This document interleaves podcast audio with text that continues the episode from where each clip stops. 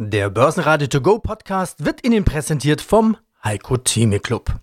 Werden Sie Mitglied im Heiko Theme Club. heiko-theme.de Der Börsenpodcast. Börsenradio Network AG. Das Börsenradio. Marktbericht. Im Börsenradiostudio Andreas Groß gemeinsam mit Peter Heinrich und Sebastian Leben.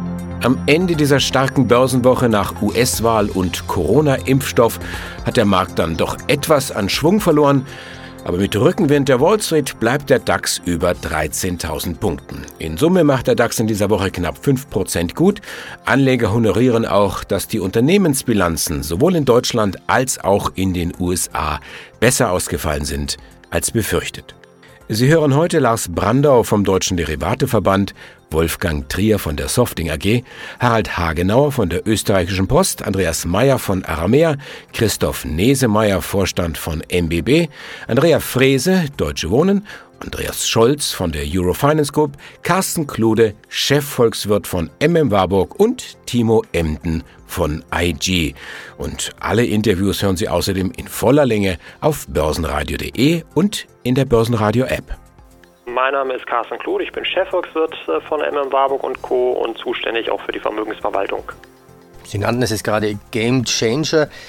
Die Veränderung in der Anlagestrategie. Am Montag waren ja die Corona-Verlierer die Gewinner. Also, wir haben gesehen, Lufthansa plus 20% Autowerte, VW, Daimler, Conti plus 10% Ist die Sektorrotation weg von Stay-at-Home-Aktien hin zu Zyklikern gerade eigentlich die richtige Idee?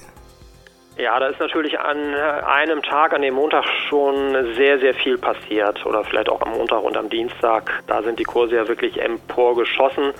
Und natürlich ist das vielleicht auch eine gewisse Überreaktion, weil man muss natürlich schon auch sagen, ganz so schnell ändert sich die Welt dann natürlich noch nicht. Äh, gerade wenn man ja auch auf die aktuellen Entwicklungen schaut, dann sieht man eben, Corona ist ein großes Problem hier für uns in Europa, aber eben auch für die USA. Das heißt also, da könnte man jetzt schon auch noch die These aufmachen, dass die alten Gewinner, nämlich die Stay-at-Home-Unternehmen, auch für die nächste Zeit sicherlich diejenigen sein werden, die davon von dem Umfeld im Moment auch noch weiter profitieren werden. Aber natürlich der Blick der Anleger richtet sich natürlich dann schon immer auf das, was kommen wird im, im kommenden Jahr. Und da ist es einfach so, dass man schon sagen muss, dass die Gewinnaussichten gerade der Unternehmen, die dieses Jahr besonders stark gelitten haben, sich natürlich deutlich verbessern werden. Das heißt also die ganze Reisebranche, äh, der Freizeitbereich, Tourismus, das sind die Dinge und äh, die Sektoren, äh, die wahrscheinlich im nächsten Jahr die stärkste Gewinnverbesserung aufweisen können. Und das bedeutet auch, dass man hier als Anleger zumindest nicht mehr sich ganz so einseitig positionieren sollte. Lange Zeit war es in diesem Jahr ja richtig, eigentlich nur auf Technologie zu setzen und auf die großen US-Tech-Werte. Das ist wahrscheinlich für die kommenden zwölf Monate nicht mehr die völlig richtige Strategie. Der DAX machte am Freitag leichte 0,2% gut, Schlusskurs 13.077 Punkte. Beim MDAX ging es 0,6% aufwärts, 28.513 Punkte. Und der ATX in Wien schließt bei 2.410 Punkten. Das ist ein Plus von 0,8%. Ja, schönen guten Tag. Mein Name ist Timo Emden. Ich bin zertifizierter Blockchain-Experte der Frankfurt School of Finance and Management und beschäftige mich seit ja, mittlerweile über zehn Jahren mit Kryptowährungen. Meine Steckenpferde sind die technische als auch die Fundamentalanalyse, wobei der Hauptfokus doch auf der Fundamentalanalyse liegt. Und wir wollen über Kryptowährungen sprechen, nämlich die bekannteste und älteste von ihnen, den Bitcoin. Der ist wieder richtig hoch. Drei Jahreshoch. Selbst die Tagesschau hat darüber berichtet, wie ich gesehen habe. Warum ist das so und warum gerade jetzt? Ja, das hat viele Gründe, nicht nur einen, aber einen ja doch sehr, sehr wichtigen Grund haben wir in den letzten Tagen gesehen. Die EZB hat getagt, auch in der Digitalkonferenz am Mittwoch und am Donnerstag. Und das hat diesen Höhenflug, also jetzt mittlerweile über 16.000 Dollar, doch hier nochmal forciert. Also was hat die EZB gemacht? Was hat vor allem Christine Lagarde, die EZB-Chefin, gemacht? Sie hat sich pro einer E-Währung, einem E-Euro geäußert. Und ja, das ist etwas vielleicht verwunderlich. Hm, vielleicht stellen Sie sich jetzt als Zuhörer die Frage, was hat das denn mit dem Bitcoin zu tun? Gute Frage, berechtigte Frage. Es ist bestes Marketing für Kryptowährungen. Natürlich stellen sich Anleger hier die Frage, welche Technologie nimmt denn letztendlich ein E-Euro oder ein E-Dollar an? Wahrscheinlich wird es eine Hybridlösung werden der bestehenden Kryptowährung, vielleicht Bitcoin, Visa, Litecoin, was auch immer, oder Ripple, welcher ja schon bereits ein sehr bankennaher Token ist. Aber man erhofft sich hier auf Anlegerseite, dass die Zentralbanken auf dieser Welt, sprich vor allen Dingen EZB oder eben auch FED, sagen, okay, wir bedienen uns an dieser Technologie, die bereits besteht. Und man sieht ja, es funktioniert bereits. Klar, es gibt immer wieder die eine oder andere Baustelle, die durchaus ans Tageslicht kommt hinsichtlich Transaktionsgeschwindigkeit, definitiv oder eben auch Schnelligkeit vor allen Dingen oder Kosten, die durchaus Probleme darstellen können. Aber am Ende des Tages wird man, so ist zumindest die Hoffnung, dass man sich an diesen bestehenden Technologien dann hier durchaus bedienen wird. Und das ist, wie man auch schon letztes Jahr gesehen hat, bestes Marketing für Kryptowährungen. Letztes Jahr war es eben der Fall, als Facebook mit dem Libra-Projekt um die Ecke gekommen ist und das starten wollte was bis heute nicht weitergegangen ist. Aber vor diesem Hintergrund, in diesem Zuge, ist der Bitcoin zumindest im letzten Jahr 2019 dann bis auf 14.000 Dollar damals gestiegen. Also das ist eines der wichtigsten Gründe, die wir aktuell sehen. Natürlich spielen da noch mehrere Gründe rein, die wir auch beim letzten Interview einmal ja, beurteilt hatten. Das ist natürlich PayPal, der Zahlungsdienstleister, welche hier in der Kryptobranche Fuß fassen möchte. Also bis heute schwingt diese Freude, diese Euphorie mit. Ja, mein Name ist Andreas Scholz aus Frankfurt am Main von der DFV Eurofinance Group und wir organisieren jetzt in der kommenden Woche vom 16. bis zum 20. November die 23. Eurofinance Week. Nächste Woche schaut die Finanzwelt nach Frankfurt, eben zur Eurofinance Week vom 16. bis 20. November, Montag bis Freitag ein Mammutprogramm, anders kann man es nicht sagen. Und damit sich die Teilnehmer des Kongresses besser zurechtfinden können, haben jetzt Sie die einzelnen Tage unter eine Überschrift gestellt. Also wir haben Banking, Finance, Tech Day, Investment und der krönende Abschluss dann mit dem European Banking Congress immer am Freitag. Vorneweg nicht nur ein Mammutprogramm, sondern auch eine Herkulesaufgabe für Sie. Sie planen eine der aufwendigsten Fernsehproduktionen, um die Eurofinance Week zu den Zuschauern zu bringen. Denn kommen können die Zuschauer leider nicht, nur virtuell. Ja, es ist eine Herkulesaufgabe. Wir haben ja immer noch auf eine hybride Lösung gehofft. Das heißt, so 100 Gäste vor Ort. Das wäre das Szenario gewesen, was wir schon mal im Juni hatten mit einer anderen Veranstaltung und ansonsten online erweitert über Online-Teilnahme von vielen, vielen Gästen. Das ist jetzt im Lockdown nicht möglich. Veranstaltungen sind verboten, nicht nur Unterhaltungsveranstaltungen, auch Fachkonferenzen. Wir haben deswegen uns entschieden, dass wir eine Fernsehproduktion machen. Das ist genehmigt worden. Das heißt, wir dürfen aber eben nur das Team vor Ort sein und die Sprecherinnen und Sprecher, die, die den Mut haben und die uns vertrauen und die uns auch die Stange halten und die kommen. Denn für die bauen wir eine große Bühne mit fünf Kameras. Wir sind im großen Saal des Zoogesellschaftshauses, größer als der große Rundfunksaal des Hessischen Rundfunks. Das heißt, Abstand Abstandsregeln sind ganz klar einzuhalten und werden auch eingehalten werden. Und von dort haben wir ein starkes Programm mit vielen, vielen Promis vor Ort und haben natürlich viele, viele Themen. Wir sind kurz nach den US-Wahlen. Wir sind immer noch in diesem ganzen, in der Brexeritis. Von, von Deadline zu Deadline hangeln wir uns dann. EU-Gipfel nächste Woche am 19. November werden wir ansprechen müssen. Der Brexit ist ein Thema, auf, muss ein Thema sein auf der Euro Finance Week. Das Geldpolitik, die Injektionen durch die EZB werden wir ansprechen. Die Fiskalpolitik, Bazooka oder Rohrkrepierer werden wir auch natürlich ansprechen müssen, den neuen Wiederaufbaufonds und die große Frage diskutieren, wie geht es den Banken? Im Moment ja noch ganz gut, Andreas, aber wie lange kann das gut gehen? Sollte sich das Virus weiter durch die Kreditbücher fressen oder in die Realwirtschaft weiter hinein und dann auch die Kreditbücher erreichen, dann könnte aus dieser ja, Dienstleistungssektorkrise auch wieder eine Bankenkrise werden. Soweit ist es noch nicht, aber wir wollen zumindest mal fragen, wie stabil sind die Banken aufgestellt, wie geht es weiter mit den Banken, wie stabil ist das Geldsystem aufgestellt und wie kann der Ausblick Richtung 2021 ausschauen. Mein Name ist Lars Brandau, ich bin Geschäftsführer beim Deutschen Derivatverband und wir wollen in einem Marktgespräch klären, was die Umfrageergebnisse waren bei der Trendumfrage aus dem November 2020. Und als ich gelesen hatte, dachte ich mir, Mensch, hat die Realität an den Börsen die Frage der Umfrage November ein bisschen schon überholt bzw. bestätigt? Wie genau war die Frage? Die Frage hieß, äh, wie lange dauert es, bis die Kurse nach der Corona- bzw. Wirtschaftskrise wieder alte Höchststände erreichen? Und das war deswegen spannend, weil wir dieselbe Frage auch schon mal im Mai gestellt haben. Ja, und wie optimistisch schauen denn die Börsianer dann in die Zukunft? Also äh, das ist genau das Interessante, was wir dann eben jetzt auch rausgefunden haben. Kommen wir kurz zurück. Damals, können wir uns erinnern, im Mai hat man darüber diskutiert und zwar sehr heftig, Wird es eine V-Formation geben an den Börsen, also kommen sie sehr schnell wieder zurück? Wird es eher eine L-Formation geben, also bleiben sie lange unten auf dem niedrigen Niveau? Oder wird es so etwas wie eine W-Formation geben, also kommen sie leicht zurück, gehen dann aber wieder runter und kommen dann langsam wieder hoch, also bleiben sie volatil? Und was man feststellen muss, ist, dass die Anleger zwar ein heterogenes Bild abgeben mit relativ ähnlichen Größenordnungen der, der Kuchenteile bei der Torte, aber doch insgesamt sehr positiv eingestellt sind. Nämlich sagen insgesamt 20 Prozent bis Ende des laufenden Jahres erholen sich die Kurse wieder. Dann sagen 36 Prozent bis zum Ende des kommenden Jahres 19 Prozent sagen bis Ende 22 und es wird etwas länger dauern, sagen auch noch 25 Prozent. Aber wie gesagt, eine Mehrheit immerhin von 56 Prozent, die sagen, okay, bis zum Ende nächsten Jahres. Und das wiederum finde ich ist in der Tat schon sehr optimistisch. Tag, Andrea Frese hier, Director aus dem Investor Relations. Corona trifft uns alle, das ist klar. Und außerdem auch alle Unternehmen, also auch Branchen, die vermeintlich sicher sind, so zum Beispiel auch die Immobilienbranche. Das betrifft aber vor allen Dingen auch Büroimmobilien in der Immobilienbranche, Stichwort Homeoffice, natürlich Hotels und Gastro und auch sonstige Gewerbeimmobilien, vor allen Dingen, wenn Lockdowns sich wieder verschärfen sollten. Bei Ihnen steckt das Wohnen ja schon im Namen und das nicht ohne Grund, das ist Ihr Hauptgeschäft. Frau Frese, im letzten Interview hatten Sie mir gesagt, dass es bei Ihnen kaum Corona-Effekte gibt. Ist es denn dabei geblieben? Ganz genau. Also im Vergleich zum Halbjahr haben wir kaum Veränderungen gespürt. Insgesamt haben sich per Ende September 1900 Mieter bei uns gemeldet. Das sind ungefähr 100 Mieter mehr als zum Halbjahr. Das heißt, die Einbußen bleiben sehr überschaubar und wichtig ist uns auch in dem Zusammenhang das Versprechen rauszugeben, dass kein Mieter der Deutsche Wohnen im Zuge der Corona-Krise seine Wohnung verlieren muss.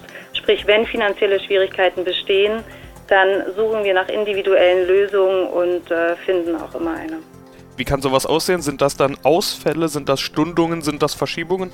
Genau, in, in dieser Form kann es dann tatsächlich sein. Häufig sind es Stundungen. Es hängt natürlich auch immer von den individuellen finanziellen Gegebenheiten ab. Es müssen auch Nachweise erbracht werden. Wenn jemand nachweisen kann, dass er tatsächlich ja, Gehaltsausfälle hat, dann sind wir da gerne bereit, auf Stundungen zurückzugehen. Und der Gesetzgeber hat ja sowieso für einen bestimmten Zeitraum auch Stundungen erlaubt. Wenn man in ihre Zahlen schaut, dann sieht man davon erstmal nichts. Haben Sie ja schon gesagt, die Effekte sind gering. Die Mieten wurden gesteigert, im Schnitt 1,6 Prozent auf 6,93 Euro je Quadratmeter. Selbst im wichtigen Markt Berlin konnten sie zulegen. Warum sage ich selbst? Da gibt es ja diesen schon häufig besprochenen Belastungsfaktor Mietendeckel. Bevor wir über Berlin sprechen, erstmal ganz generell 1,6 Prozent Steigerung. Ist das ein guter Wert für Sie? Das ist ein guter Wert, das ist absolut im Rahmen der Erwartungen. Das heißt, die Mieteinnahmen in Summe sind um knapp 2 Prozent gestiegen, wie Sie schon erwähnt haben, auf insgesamt 634,5 Millionen Euro.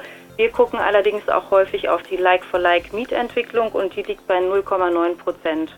Zum Jahresende erwarten wir einen Like-for-Like-Mietanstieg von rund einem Prozent, allerdings basierend auf Cashflow-Basis.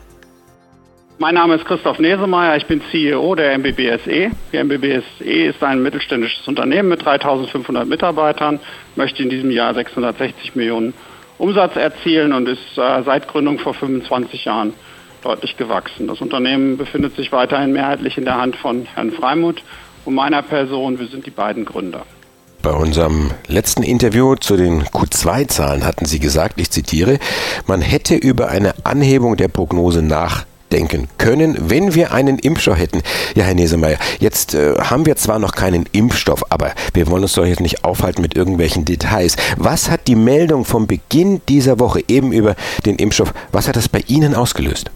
Ja, das hat mich sehr gefreut. Insbesondere, weil dort ja auch gesagt wurde, dass wir einen Wirkungsgrad von 90 Prozent haben. Das ist ja außerordentlich. Und ich bin sehr zuversichtlich, dass wir damit die Covid-19-Lage perspektivisch in den Griff bekommen können. Darum habe ich mich darüber sehr gefreut. Wir haben die Verantwortung für viele Mitarbeiter. Wir arbeiten momentan unter extrem schwierigen Rahmenbedingungen und ich kann, wenn das besser wird, kann das nur für alle Beteiligten im privaten, aber auch wie im geschäftlichen gut werden. Das, da freue ich mich drauf, klar. Und über die geschäftlichen Aspekte sprechen wir jetzt.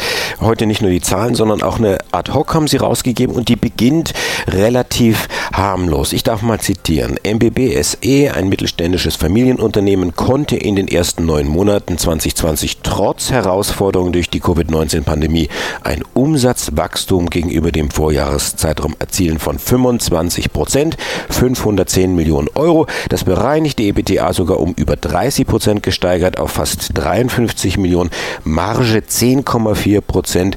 Ja, und im dritten Quartal wurde mit einem Umsatz von 181 Millionen und einem bereinigten EBITDA von 24 Millionen die Erwartungen deutlich übertroffen. Die Marge 13,4 Prozent unterstreicht die Krisenresilienz der MBB-Gruppe. Und jetzt kommt. Die positive Geschäftsentwicklung geht insbesondere zurück auf das Wachstum des Segments äh, Service and Infrastructure und dabei ist die Entwicklung der Friedrich Vorwerk Gruppe hervorzuheben. Um das starke Wachstum der Gesellschaft weiter zu beschleunigen, prüft die Friedrich Vorwerk zurzeit zurzeit mögliche Wachstumsoptionen. Jetzt habe ich Sie lange auf die Folter gespannt. Jetzt kommt auch ein Börsengang kann zu diesen möglichen Wachstumsoptionen kommen. Bitte, warum machen Sie denn so spannend? ja, weil, weil wir zunächst mal uns darüber gefreut haben und auch dazu verpflichtet sind, die Geschäftszahlen zu berichten. Und ich sag mal, wir haben ein, wir haben ein Portfolio, wir sind ein Beteiligungsunternehmen, wir haben ein Portfolio, in dem es auch, sage ich mal, in einzelnen Unternehmen sehr anstrengende Zeiten gibt, dass wir per Saldo, insbesondere wegen der erfreulichen Ergebnisse im Infrastruktur- und Service-Segment, so gut dastehen, das freut uns natürlich. Aber wir behalten eben auch das große Ganze im Auge und haben zunächst mal zu dem zu berichten, was dieses Große und Ganze jetzt im dritten Quartal oder bis zum dritten Quartal in diesem Jahr erreicht hat, trotz der Wirren mit Corona und kommen dann zu den möglichen Optionen, die wir im Weiteren verfolgen wollen. Insbesondere natürlich die Wachstumsoptionen für Friedrich Vorwerk. Ja, moin aus Hamburg. Mein Name ist Andreas Meyer. Ich bin Fondsmanager bei der Aramea Asset Management AG und darf hier unter anderem den Aramea Rendite Plus und Aramea Rendite Plus Nachhaltig mitbetreuen, welcher sich auf das Thema Nachrang- und Hybridanleihen spezialisiert. Und wenn wir über Anleihen sprechen, dann müssen wir natürlich die EU-Bonds ansprechen. Euro-Bonds waren immer unerwünscht, deshalb nennt man sie eben anders. Sozialanleihen heißen diese Produkte jetzt. So oder so, es sind gemeinsame Schulden der EU-Staaten. Herr Mayer, Sie sind Fixed Income Experte. Wie beobachten Sie das? Ja, das ist eine ganz, ganz interessante Entwicklung, die das da seit Ende Oktober genommen hat. Das ist ja eigentlich eine, eine Verfestigung der Schuldenunion, die wir hier sehen. Die EU möchte ja über dieses Shore-Programm, was eben die Auswirkungen von Covid-19 abfedern soll, insgesamt 100 Milliarden bringen knapp ein Drittel hat man jetzt schon gebracht und das hat am Kapitalmarkt auf eine unglaublich rege Nachfrage ähm, getroffen, denn die Dinger sind mit AAA, also dem besten Rating, entsprechend notiert und die Nachfrage war immens, zum Teil über zehnfach überzeichnet. Das heißt, die EU möchte zum Beispiel 8 Milliarden bringen und die Nachfrage lag bei über 80 Milliarden bei einer fünfjährigen Anleihe beispielsweise. Was hat das für Auswirkungen aus Ihrer Sicht? Darüber wurde ja auch schon viel diskutiert. Ja, das ist eine ganz, ganz spannende Frage. Es ist natürlich aus Sicht der EU eine ganz interessante Angelegenheit, dass man äh, dort aufgrund der weiterhin anhaltenden Niedrigzinsphase und dieses Top-Ratings sich so unglaublich günstig refinanzieren kann. Das Ganze, hatte ich ja eben schon gesagt, ist eine Verfestigung der Schuldenunion und davon profitieren natürlich vor allem die Länder, die sich nicht so günstig refinanzieren können und jetzt diese Mittel daraus bekommen. Dazu zählen natürlich unter anderem die Länder im Süden Europas. Deutschland kann sich noch günstiger refinanzieren, die Länder im Süden Europas eben nicht. Wolfgang Trier, Softing AG. Operativ war Q3 leicht positiv. Das heißt, Sie sagten auch ja aufs Ja gesehen. Und da kam ich dann mit dem, mit dem blauen Auge. Können wir dann auch irgendwo schwarz, leicht schwarz sein? Wie sicher sind Sie da schon? Was bleibt nach 2020 unterm Strich?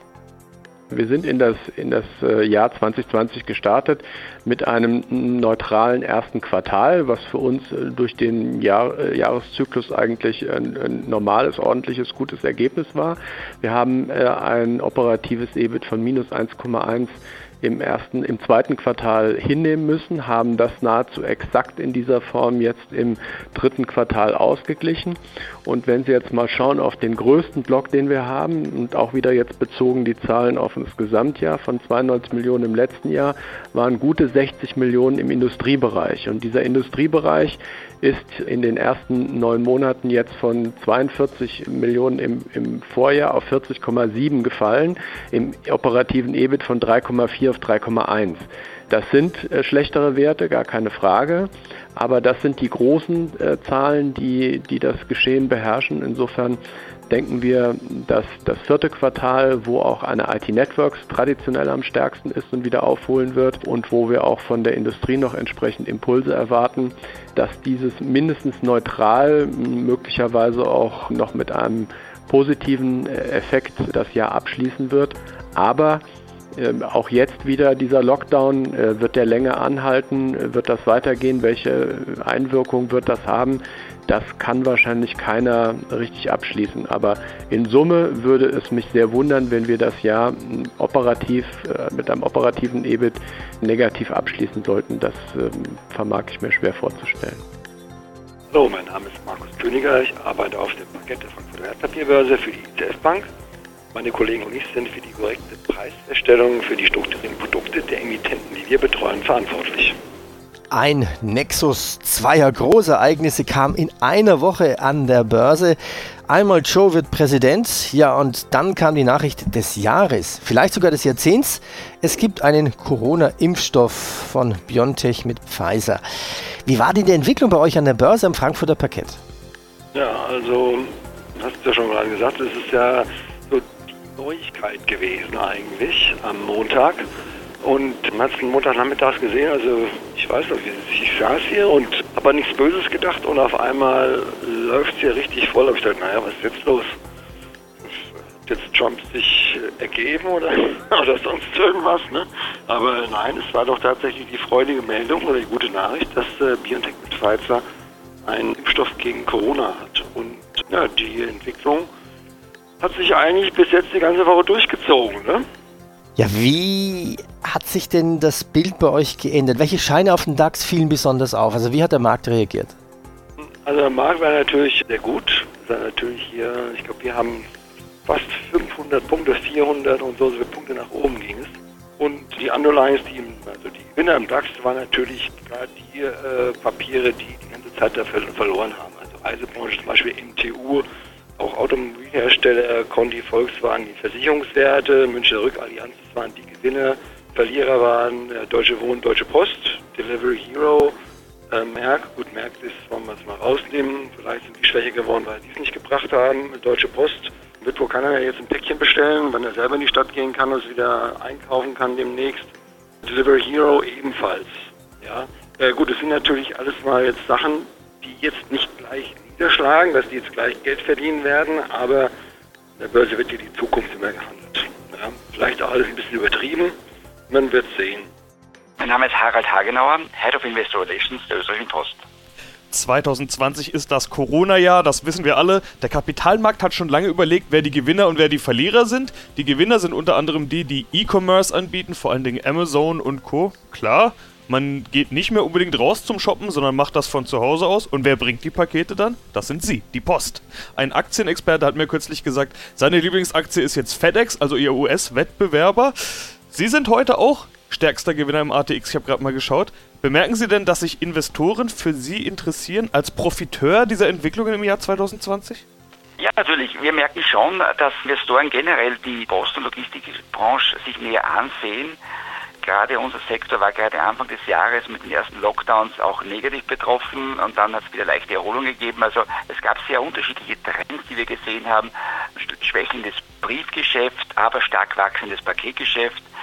Bei diesen Mengen muss man auch die Leistung erbringen und dann auch eine Marge und Geschäft machen, also Ergebnis machen. Und da hat es dann doch bei, dieser, bei diesem turbulenten Jahr in jeglicher Hinsicht sehr ruckeliges Geschäft gegeben und da schauen Investoren schon jetzt genau hin, ob sich wieder eine stabile Ergebnissituation einstellt. Allerdings sind auch sie nicht Corona-frei, das will ich gleich noch dazu sagen. Also nicht, dass der Eindruck entsteht, sie würden über dieser Krise stehen. Österreich ist im Lockdown, noch ist es ein Lockdown light, aber es könnte schnell ein echter Lockdown draus werden. Ich habe gesehen, heute wird spekuliert, dass das bereits nächste Woche schon soweit sein könnte. Was würde das denn für Sie bedeuten? Würde ein Lockdown sich bei Ihnen auch bemerkbar machen? Ja, Sie sagen es. Also der Lockdown Light, wie wir in den letzten zwei Wochen gesehen haben, hatte auch Spuren hinterlassen, aber nicht dramatisch. Natürlich ist es klar, wenn in einem Lockdown Light Hotels und Gastronomiebetriebe nicht öffnen können, werden sie auch keine Werbung schalten und werden uns nicht alle einladen auf irgendein Wellnesswochenende. Ja? Diese Art der Werbung, der adressierten Werbung, ist schon weggefallen.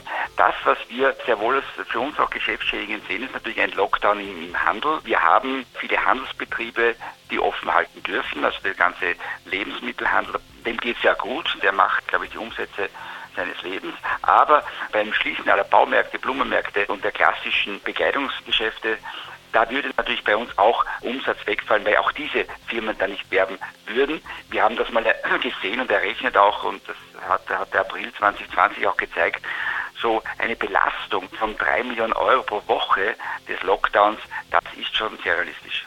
Das Team vom Börsenradio sagt Dankeschön fürs Zuhören, wo immer Sie uns empfangen haben. Mein Name ist Andi Groß. Börsenradio Network AG. Marktbericht.